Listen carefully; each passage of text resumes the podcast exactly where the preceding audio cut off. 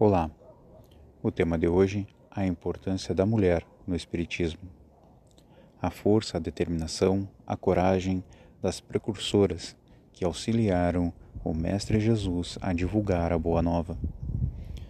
Também em homenagem ao Dia Internacional da Mulher e também em homenagem às oito mulheres fundadoras do Grupo Espírita Mensageiros da Paz. Para nos conduzir nesse tema, o trabalhador da Casa Espírita Simão Pedro, da cidade de Alvorada, Breno Júnior. Boas reflexões.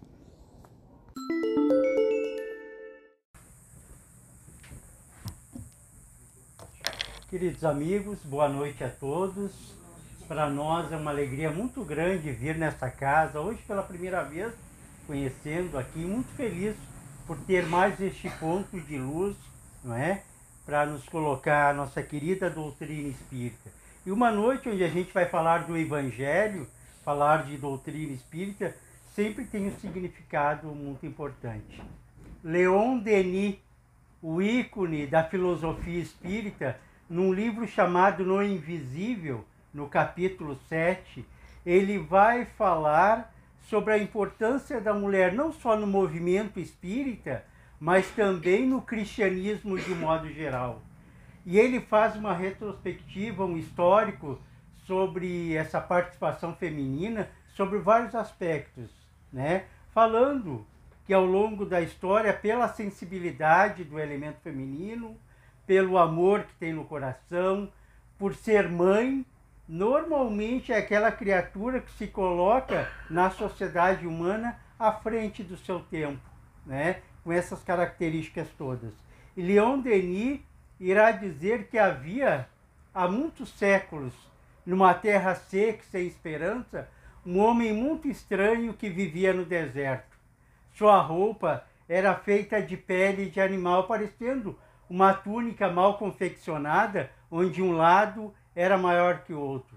A sua alimentação era mais estranha ainda, porque se compunha de insetos e da doçura do mel. Ele não conheceu as benesses do trigo. A sua barba era longa, cheia de espículas, os seus cabelos revoltos, a sua pele seca e desidratada, fruto do sol intenso e da sorte da poeira. Parecia que o destino daquele homem já estava traçado. Ele morreria naquele deserto, os seus ossos seriam colocados em qualquer parte e nunca mais se ouviria falar nele. Mas aquele homem, como toda criatura humana, tinha sonhos. E ele sonhava com alguém que viria após ele e colocaria para a humanidade a moral no seu aspecto integral. Então, dia após dia, aquele homem sonhava com alguém que viria. Até que num determinado momento ele deixou de sonhar e começou a agir ele saiu daquele deserto sórdido e foi para a beira de um rio, o Rio Jordão. E era de se esperar que aquele homem que passara longo período sozinho no deserto tivesse dificuldade de se comunicar, mas não acontecia isso com ele. Dizem os seus biógrafos que a sua voz era uma voz de trovão. Quando ele falava, a sua voz alcançava lá adiante e vinha pessoas de toda a Galileia ouvir aquele homem falar sobre a vinda do Rabi em tempo próprio. Ele então, dia após dia, falava sobre a vinda do Salvador, quando na beira daquele rio ele criou um simbolismo de profundo sentido psicológico. Ele imergia as pessoas na água e quando tirava as pessoas de lá, as pessoas renasciam para a vida. E ele chamou aquele simbolismo de batismo. Aquele homem então era João, aquele que batizava João Batista, que foi aquele precursor da vinda do Mestre. Ele então, dia após dia, anunciava a vinda de Jesus, quando numa determinada manhã, muito semelhante a outras manhãs todas, ele estava lá anunciando a vinda do Cristo, quando se aproxima alguém muito semelhante a ele, porque João não sabia como reconhecer quando Cristo chegasse. Pensava ele, será que diferentemente dele, João, o Cristo viria com uma roupa tecido em ouro? Será que diferente dele, o Cristo veria acompanhado de um grande, um grande exército? Ele não sabia como reconhecer quando Cristo chegasse. Até que naquela manhã, então, está lá João anunciando a vinda do Salvador, quando aquele homem muito comum se aproxima da beira do rio onde estava João. Aquele homem, não é, com barba no rosto, o cabelo partido ao meio, a moda nazareno, né, e um olhar meigo e tranquilo como as águas do lago de Genezaré. Ele vai se aproximando, pede licença para um, sorri para um outro, toca no ombro de um terceiro e vai se aproximando. E vai dizer o evangelista Mateus, quando os olhos do Cristo cruzam com os olhos de, de João Batista, ele, João, percebe pelas vias internas da sua sexualidade ele, João, então percebe pelas suas vias internas da sensibilidade que está em presença do Mestre. Ele tem ímpetos de se ajoelhar perante Jesus mas o mestre diz a ele que o Antigo Testamento deve ser validado naquele momento, ou seja, ele, Cristo, deveria também ser batizado. O Cristo, naquele momento, então, é batizado. João conclui a sua missão como alguém que estava anunciando o Cristo, e Jesus inicia a sua missão naquele momento, que vai ser uma missão rápida, mas que vai deixar para todos nós um rastro de luminosidade aqui na terra para que a gente possa seguir esse evangelho tão maravilhoso deixado pelo Mestre. Quando o Cristo então é batizado, iniciando a sua missão, ele tem dois caminhos a seguir. À sua direita está a Galileia, de homens simples, pessoas humildes, e à sua esquerda está Jerusalém, com seus templos, seus doutores da lei.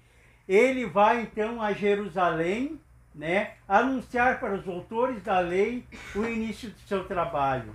Tempos depois ele retorna e vai a Galileia. Quando ele vai a Galileia, ele vai numa cidade chamada Cafarnaum.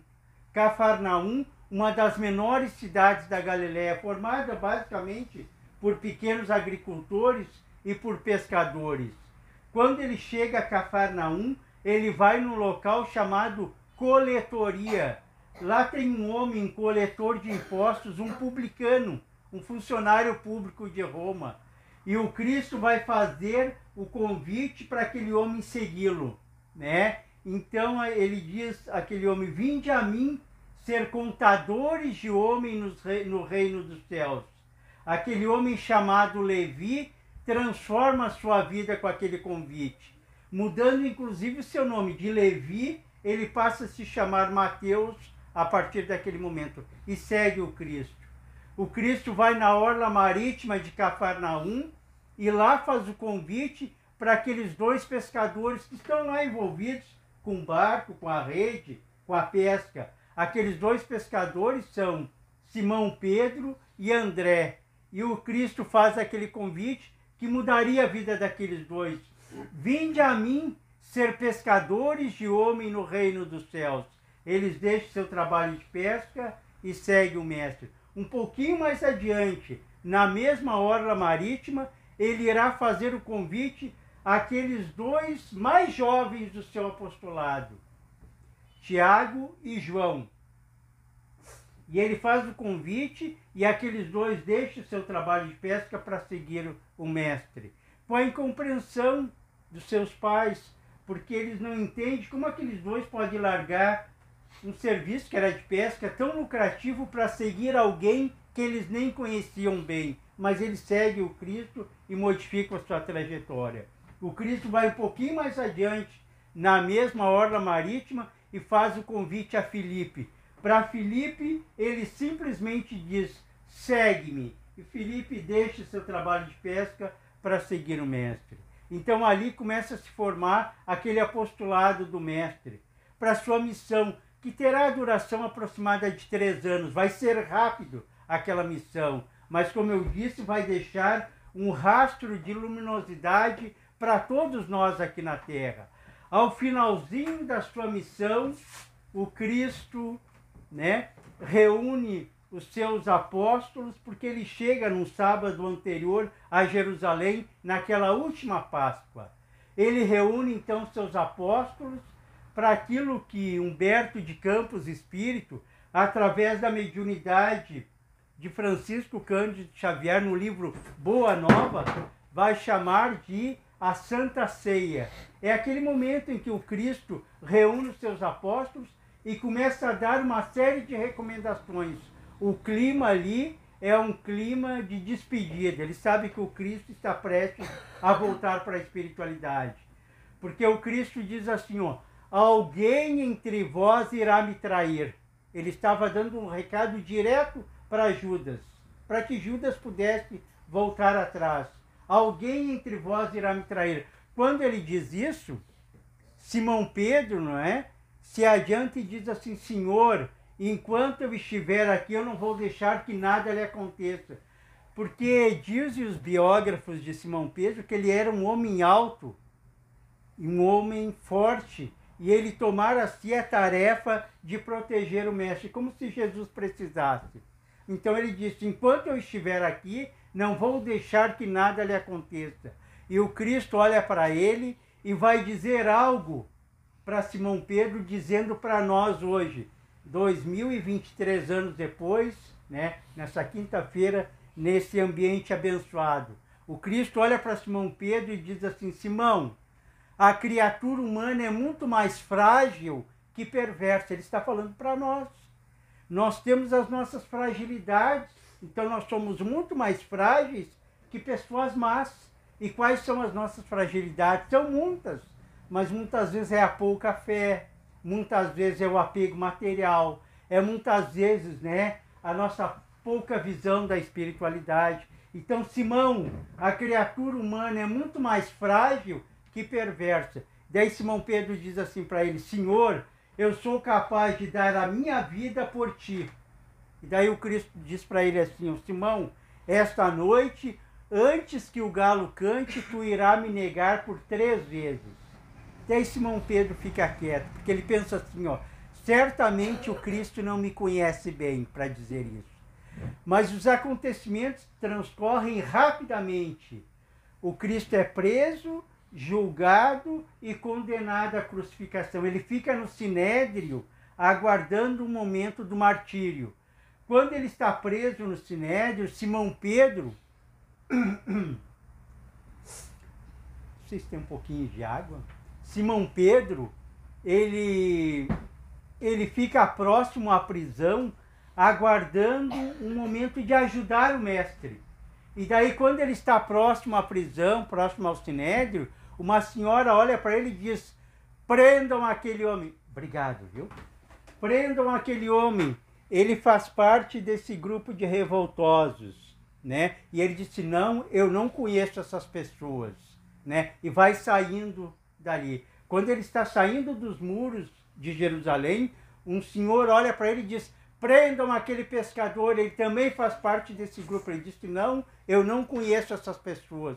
E ele vai indo um pouco mais, quando ele está lá adiante, uma senhora olha para ele e diz: aquele pescador também faz parte desse grupo de revoltosos, vamos prendê-lo. E ele disse: não, eu não conheço essas pessoas. Quando ele diz pela terceira vez, ele ouve o galo cantar lá adiante.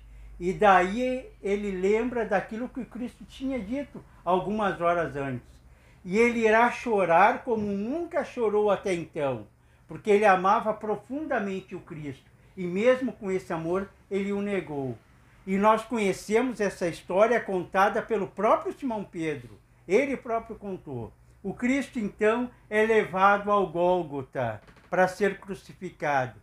Quando o Cristo está lá, sendo crucificado, ele olha ao seu redor, tem muitas mulheres, como sempre, né? A mulher com mais sensibilidade, com mais amor no coração, ela está ali. Então ela está, a sua mãezinha, Maria, está bem próxima, assim, ao lado de João o Evangelista. E ela está olhando para o seu filho, com o coração partido, né? Chorando vendo seu filho sendo crucificado, né? E vai dizer Humberto de Campos, também no livro Boa Nova, através da mediunidade de Francisco Cândido Xavier, que naquele momento em que Maria está observando seu filho sendo crucificado, ela irá lembrar de todos os momentos da vida do seu filho até, até aquela crucificação. Então ela começa a relembrar da vida do Cristo até aquele momento. Então ela lembra quando ele nasceu e ela querendo que o seu filho fosse abençoado, ela leva aquela criança recém-nascida no templo de Jerusalém, né? Lá no templo de Jerusalém existia um religioso com quase 90 anos de idade, né, barba longa no rosto, chamado Simeão. Simeão pega o menino Jesus nos seus braços e começa a chorar de emoção. E ele vai dizer assim, ó, tantos e tantos e tantos anunciaram a vinda do Salvador, agora eu estou com ele aqui nos meus braços. E chora de emoção.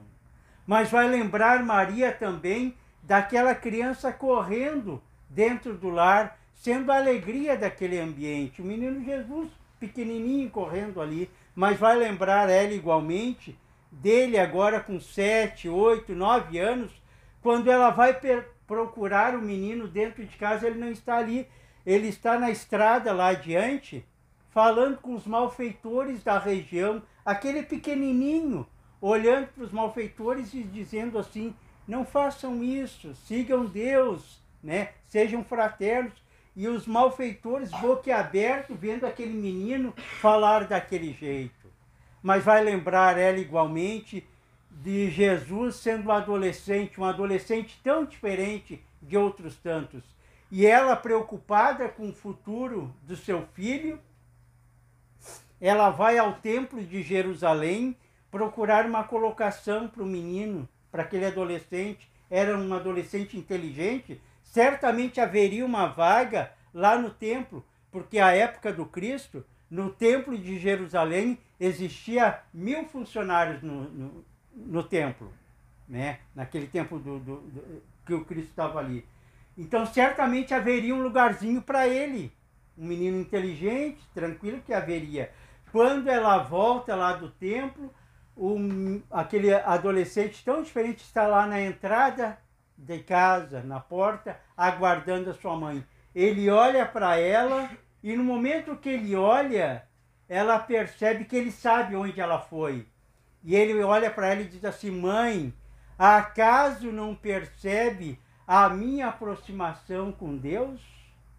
E ela, querendo se justificar, diz assim: Meu filho, eu só estava preocupado em conseguir uma colocação para ti. Mãe, a partir de amanhã, diz ele, eu vou trabalhar na carpintaria com meu pai. A partir do dia seguinte, era comum ver o Cristo envolvido lá com serrote, com tábuas, com martelo, sendo alegria naquele ambiente de trabalho, porque ele sempre tinha uma orientação para um, ele sempre tinha um sorriso para outro, ele sempre tinha uma palavra de consolação para um terceiro. Era a alegria daquele ambiente de trabalho, né? O tempo passa, ele inicia a sua missão e agora ele está ali no Gólgota sendo crucificado. E Maria chorando vendo seu filho naquela situação. Quando Cristo volta para a realidade espiritual, né? Maria, junto com João Evangelista, vão para uma cidade chamada Éfeso. Éfeso fica às margens do Mar Egeu, atualmente é uma cidade que está lá na Turquia. Eles vão então para Éfeso. Antes de ir para Éfeso, eles procuram nas ruas de Jerusalém um menino morador de rua chamado Inácio. Este menino ele aparece no nosso Evangelho segundo o Espiritismo, no capítulo 8. Vocês vão lembrar, é aquele momento bem-aventurados os puros de coração, aquele momento que o Cristo chama as crianças para abençoá-lo. E um desses meninos que vai ter com Cristo é chamado de Inácio, é um morador de rua. Então, no momento em que Maria, junto com João Evangelista, vão para Éfeso, procuram em Jerusalém Inácio e levam o menino junto. Chegando lá em Éfeso, eles formam uma igreja primitiva lá, uma casinha muito simples. O que, que é uma igreja primitiva? É um local muito parecido com a nossa casa espírita. Local simples, mas acolhedor, como essa casa, por exemplo, né? onde é ventilado, estudado o Evangelho do Mestre. Essa era a igreja primitiva, onde é feita a caridade, como nós fazemos nas nossas casas espíritas. Então Maria fica naquele ambiente em Éfeso, enquanto João Evangelista, acompanhado de Inácio, vão pregar o Evangelho em todo o Oriente.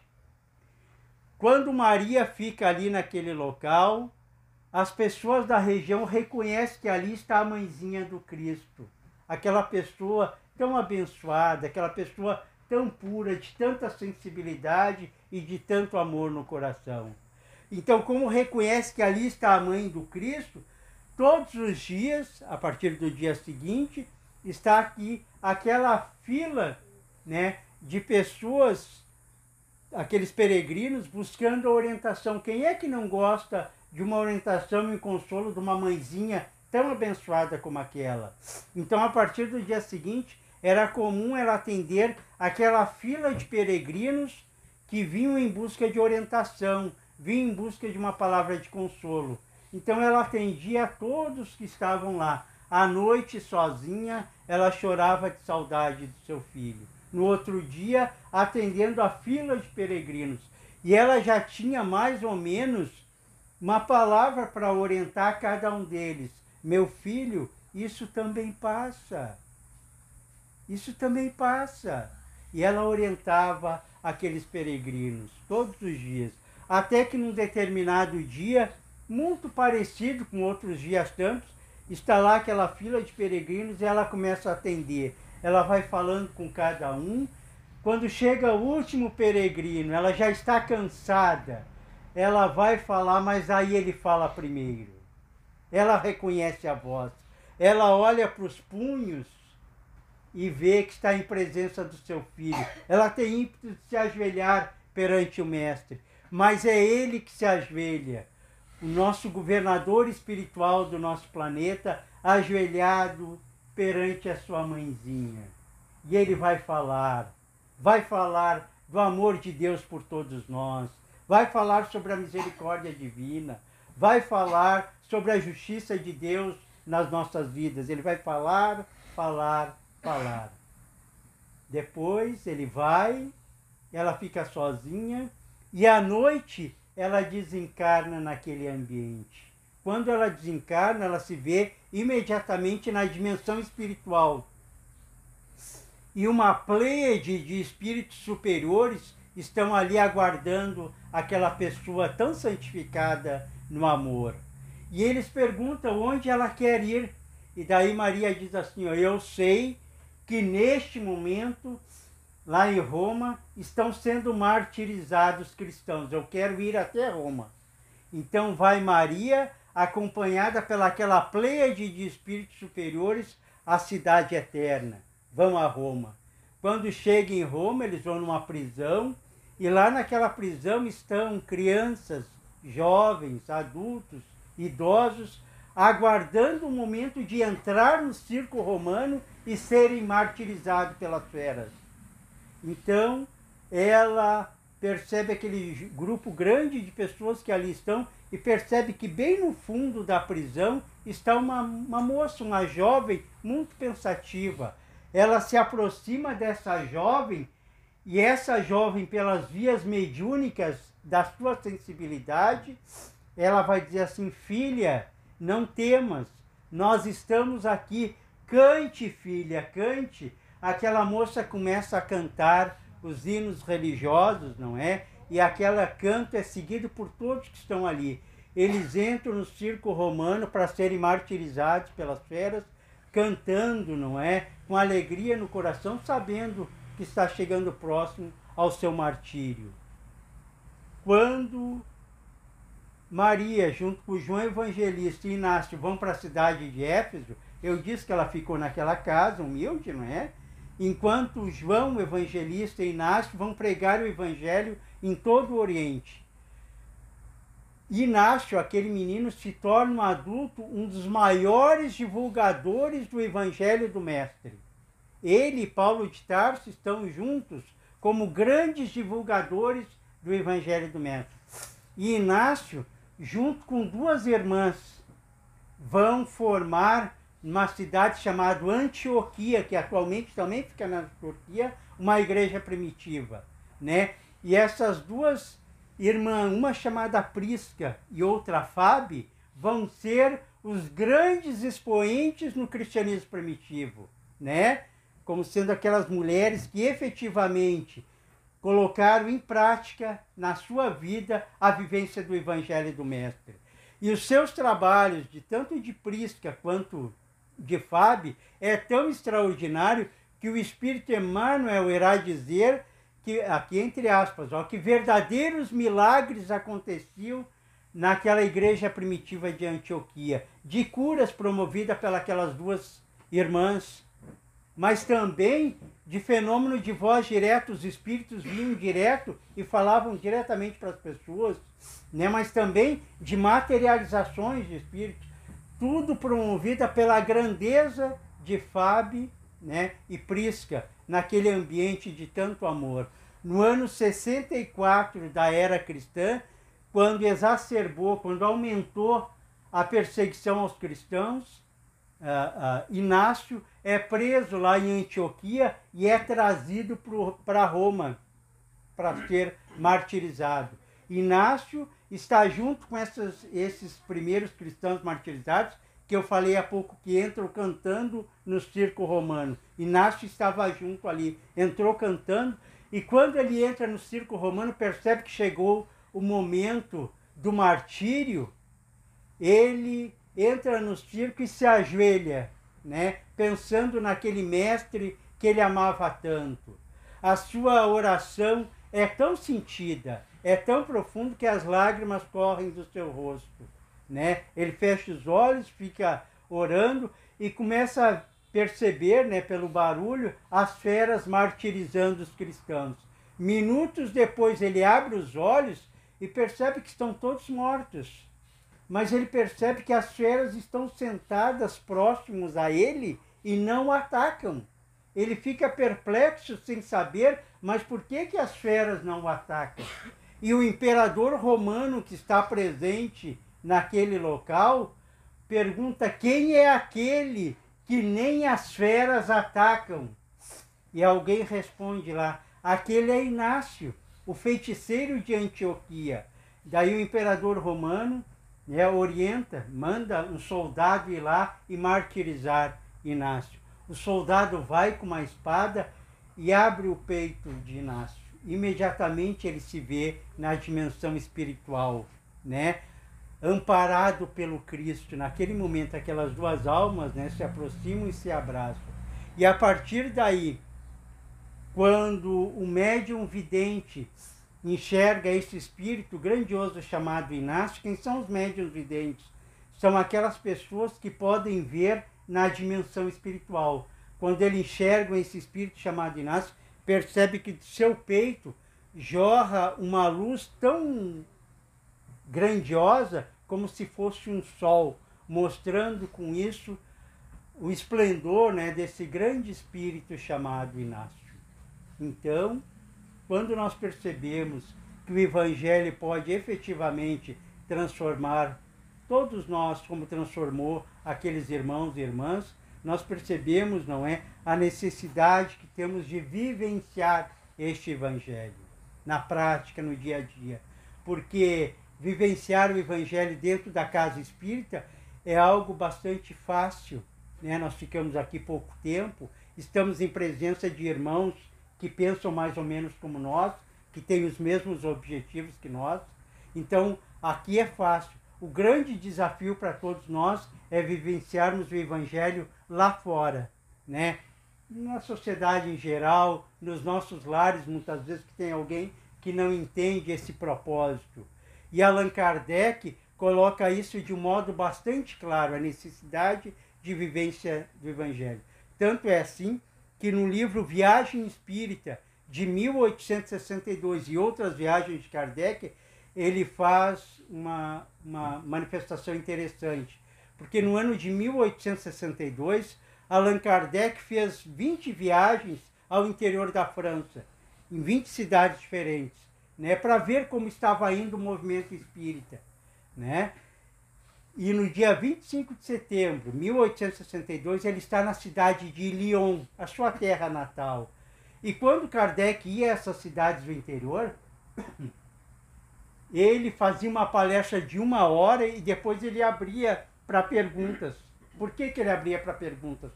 Porque se muitas vezes hoje algumas pessoas ainda têm dúvidas sobre o nosso movimento espírita, era natural que naquele momento houvesse mais dúvida, porque estava sendo codificada a doutrina espírita. Então ele diz algo interessante no início da sua palestra. Ele diz assim que existe três tipos de espíritas. Existe o primeiro tipo de espírita, que muitas vezes é aquele espírita que só tem curiosidade sobre o movimento espírita, sobre a casa espírita. Esse espírita, normalmente, quando vem pela primeira vez na nossa casa, em qualquer casa espírita, ele senta lá perto da porta, porque ele pensa que vai ter espírito correndo daqui para lá, ou de baixo para cima, daqui para lá. Então ele fica com medo, já senta perto da porta para qualquer coisa ir embora, né? Mas existe um segundo tipo de espírita, diz Kardec. O segundo tipo de espírita a gente encontra muito seguido dentro da casa é aquele espírita que quando a gente termina a palestra, a gente está saindo ali, vem a nossa irmã e diz assim, mas que palestra o senhor fez? O senhor falou tudo que meu marido tinha que ouvir, uma pena que ele não veio hoje. Ou então a gente está saindo ali, vem o nosso companheiro e diz, mas que palestra o senhor fez? O senhor falou para minha esposa, só que hoje ela não vem. Ou seja, parece que a gente só fala para quem não está na casa. E às vezes a gente está falando e a gente vê alguém cutucando o outro e diz, ó, oh, ele está falando para ti. E nunca é para o outro. O evangelho é para todos nós. Para mim e para os irmãos todos. Né? O evangelho serve para nós. Mas há o terceiro tipo de espírita, no dizer de Kardec. E ele chama esse espírita de verdadeiro espírita. Somos nós. É aquele que deve, e ele usa uma palavrinha que eu gosto muito, é aquele que deve ser apropriar do conteúdo espírita. Nós temos que nos apropriar. Porque no primeiro momento o conteúdo espírita bate na nossa mente, na nossa parte cognitiva, mas depois tem que vir para o nosso coração, daí nos transforma. E anatomicamente a nossa mente, o nosso coração é bem pertinho, mas às vezes leva um tempo longo para nos modificar. E tem que nos modificar, porque não tem razão da gente vir aqui se a gente que não for o fato da gente se tornar uma criatura melhor. Nós temos que ser criaturas melhores. Então, se eu cheguei na casa, no momento que eu saio, eu saio diferente. Eu saio uma criatura melhor. Então, essa é a proposta da doutrina espírita. E quando a gente fala, não é, da importância da mulher no movimento espírita, a gente vê as nossas casas de um modo geral. Tem uma pesquisa dizendo assim, ó, que existe no Brasil 15 mil centros espíritas. Bastante, né? 15 mil. E a grande maioria do, da, das pessoas que frequentam são mulheres, 70%. Né? Dos que frequentam as casas espíritas são mulheres. Por que isso? Porque a mulher tem mais sensibilidade, né? tem mais amor, ela tem a possibilidade de ser mãe, né? E a mulher, diferente de nós homens, é um ser mais social do que o homem. A mulher é mais social. Portanto, ela tem mais facilidade desse convívio, que muitas vezes o homem procura se afastar desse convívio. Então a gente vê assim que graças a essa presença tão significativa do elemento feminino dentro do nosso movimento, nós temos esse movimento tão exuberante, tão bonito, não é, que tem nos alegrado tão profundamente. Muita paz a todos. Olá. Se essas palavras lhe esclareceram, lhe consolaram, orientaram, pedimos que compartilhe com seus amigos, grupos, para que a luz chegue a mais de nossos irmãos. Obrigado.